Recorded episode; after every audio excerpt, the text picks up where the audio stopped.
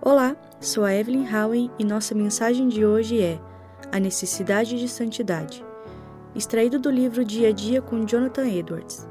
Os céus anunciam a sua justiça e todos os povos veem a sua glória. Salmo 97, 6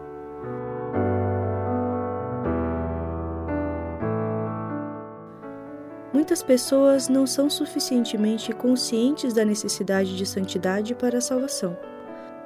Todos desejam o céu. Mas se todos os que desejaram tivessem ido para lá, agora o céu estaria cheio de assassinos, adúlteros, xingadores, bêbados, ladrões, assaltantes e devassos licenciosos. Ele estaria cheio de toda sorte de impiedade e homens perversos, da mesma maneira como eles são abundantes na terra atualmente. Lá haveria os que não são melhores do que animais selvagens, lobos uivantes e serpentes peçonhentas, Sim, diabos encarnados, como Judas. Que lugar miserável seriam os mais altos céus no presente momento se assim fosse.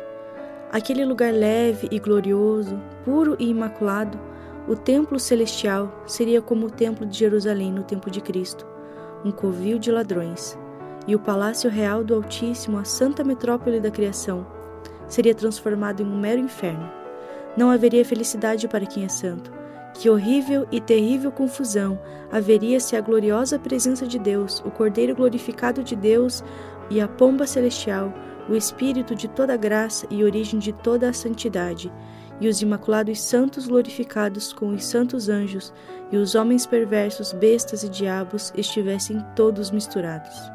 Portanto, cabe a todos nós ter consciência da necessidade de santidade para a salvação, da necessidade de uma santidade real vigorosa e sincera, interior e espiritual, que nos sustente para sempre e não nos abandone à morte.